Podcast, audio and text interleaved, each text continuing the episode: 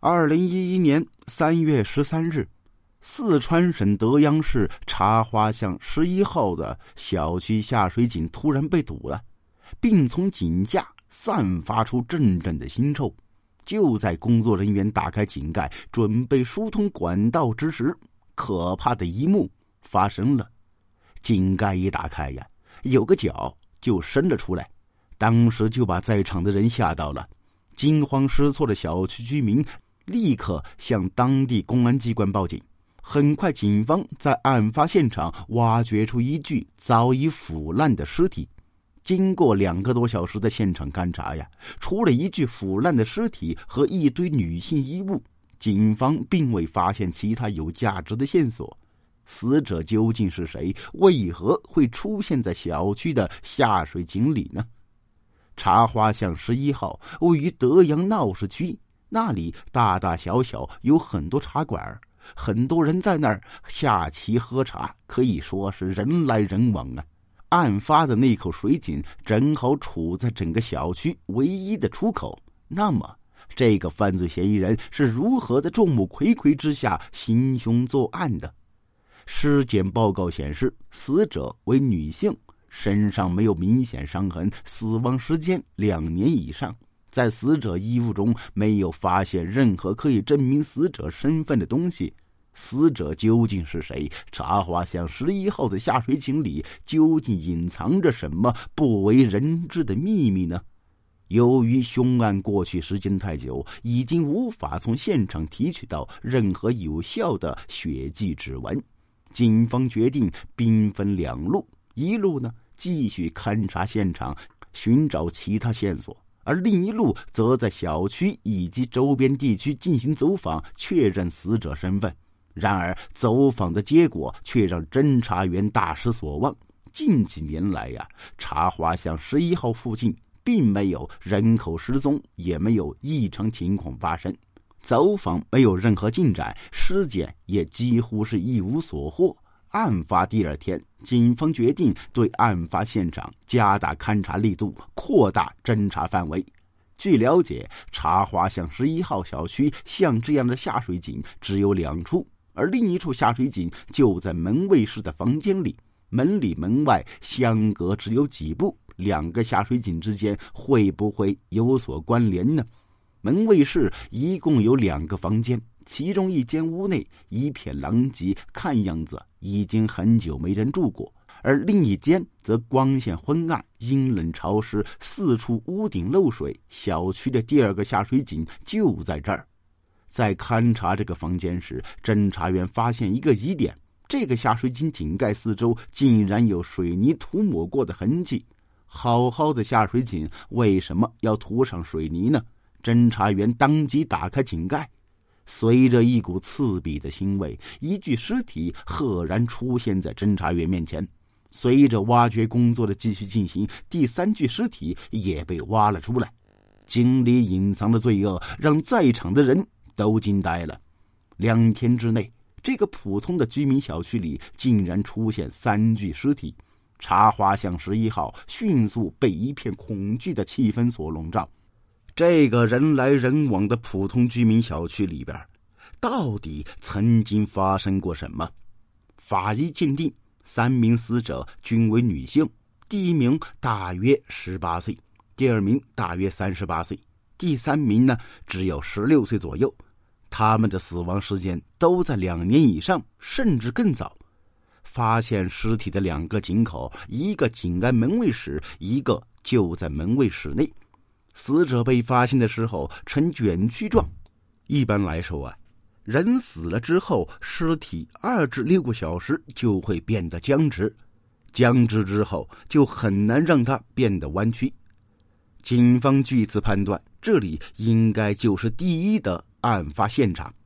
由于该案件涉及三人被害，案发现场又在人口稠密区茶花巷十一号，社会影响极大。在发现尸体的当天呢，警方便成立了“三幺三”专案组，并在全市范围内发布缉拿凶手的悬赏通告和尸体认领的消息。通告发布后不久，警方便接到德阳市中江县一名男子报案，男子称自己的妻子谢芳于二零零六年六月底失踪，一直没有下落。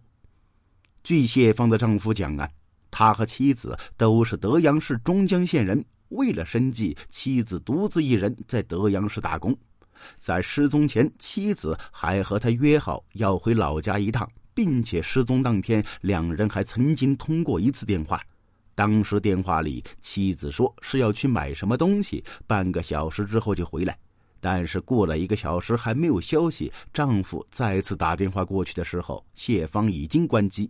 在之后的几天里啊，谢芳的丈夫多次拨打妻子的电话，但都是关机状态。他隐约觉得妻子可能出事了，虽然心里很是不安，但谢芳的丈夫并没有报警，因为他觉得妻子可能是跟人跑了。就这样，五年过去，谢芳就像人间蒸发一样，音讯全无。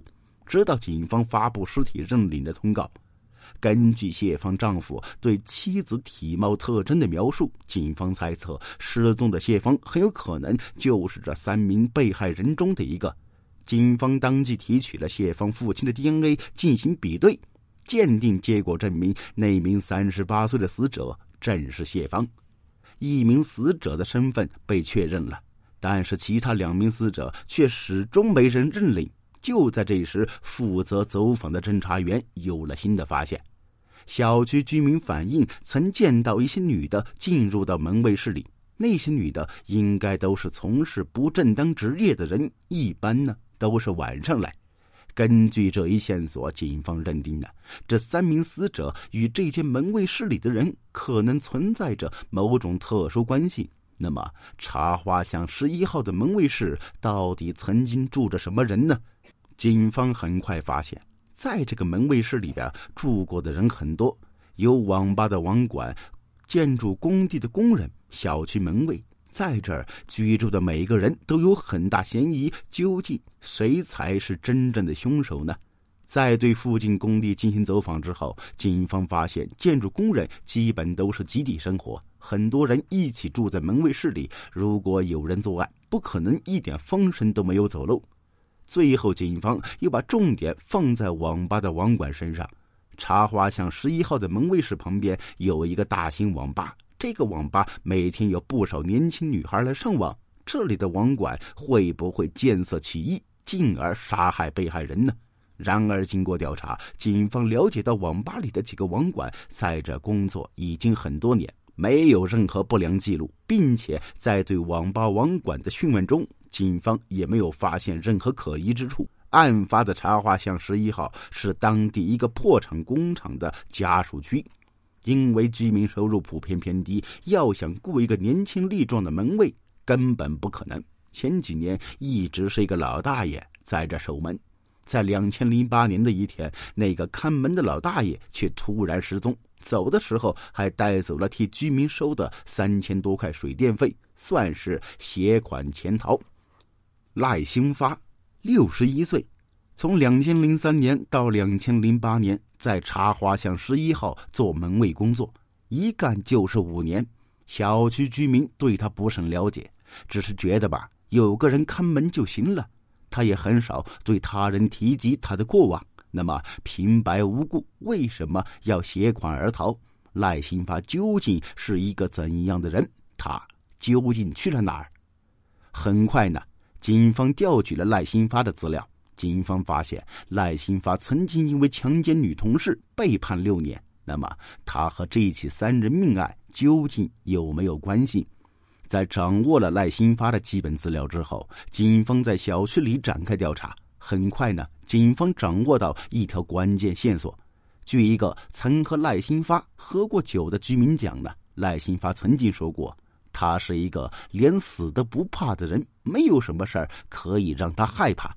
有过犯罪前科，警方觉得赖新发很可能就是本案的犯罪嫌疑人。经过多方查找，发现赖新发居住在汽车站一个租的房间里。从发现尸体到抓捕门卫赖新发，警方只用了短短的五十个小时。在随后的审讯中啊，犯罪嫌疑人赖新发对自己的罪行供认不讳。据他说，在茶花巷十一号下水井里的三个死者都是被他所杀，并且三人都和他有过特殊关系。至此，其他两个死者的身份也得到确认：十八岁的叫张丽，重庆人；谢芳，四川德阳人；唐燕是云南人。他们都不是本地人，为何同样惨死在茶花巷十一号呢？已经步入花甲之年的赖新发为什么会连杀三条性命？他和三人之间究竟是什么关系？在审讯过程中，赖新发对自己的犯罪行为供认不讳。二零零四年的一天，正在茶花巷十一号做门卫的赖新发认识了本案的第一个受害者，十八岁的重庆女孩张丽。当时，张丽在一家火锅店打工。就住在茶花巷十一号小区里的集体宿舍。有一天，张丽的手被划破，就到门卫室跟赖新发要一点白酒用。两人呢就这样认识。据赖新发讲呢，张丽走了之后没几天，便主动又来找他，说他已经辞了工作，手里没钱，想向赖新发借钱。赖新发借了五十块给他，又问张丽：“你呢有没有地方住？晚上到我这儿来住。”没想到张丽呢，晚上真的来了。就这样，没有生活来源的张丽和年长自己三十七岁的赖新发同居了。但是好景不长啊，仅仅过了几个月，两人矛盾就出现了。张丽让赖新发想办法借他一千块，但是赖新发说他借不到那么多钱。据赖新发讲，因为他的收入微薄，根本无法满足张丽的要求，这让张丽很不高兴。一天呢，张丽又开口向他要钱，并威胁他说：“呀，如果少一分都不行，如果不给这一千块，就要告赖新发强奸他。”最后，张丽吼得比较大声，赖新发冲动之下就掐死了张丽。杀害张丽之后，赖新发若无其事的继续住在茶花巷十一后的门卫室里边。因为张丽不是本地人，工作也辞掉了，所以他的失踪并没有引起任何人的重视。一年之后，也就是两千零五年的一天，第二个被害人十六岁的云南女孩唐燕也出现。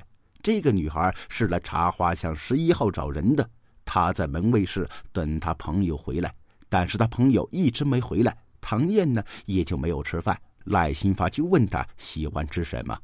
赖新发出去给女孩买了些包子回来。赖新发的假意关心呢，让当时只有十六岁的唐燕完全没有防备的落入了他设计的陷阱。十六岁女孩有的只有对这个世界的幻想，而缺少对陌生人的防范。两人很快便熟络起来。此后，唐燕经常到小区来找赖新发。因为缺少工作经验，唐燕在求职过程中屡屡受挫，一直没有收入的他开始向赖新发借钱。赖新发问他住哪儿，唐燕说有时候东一下西一下，不晓得住在什么地方。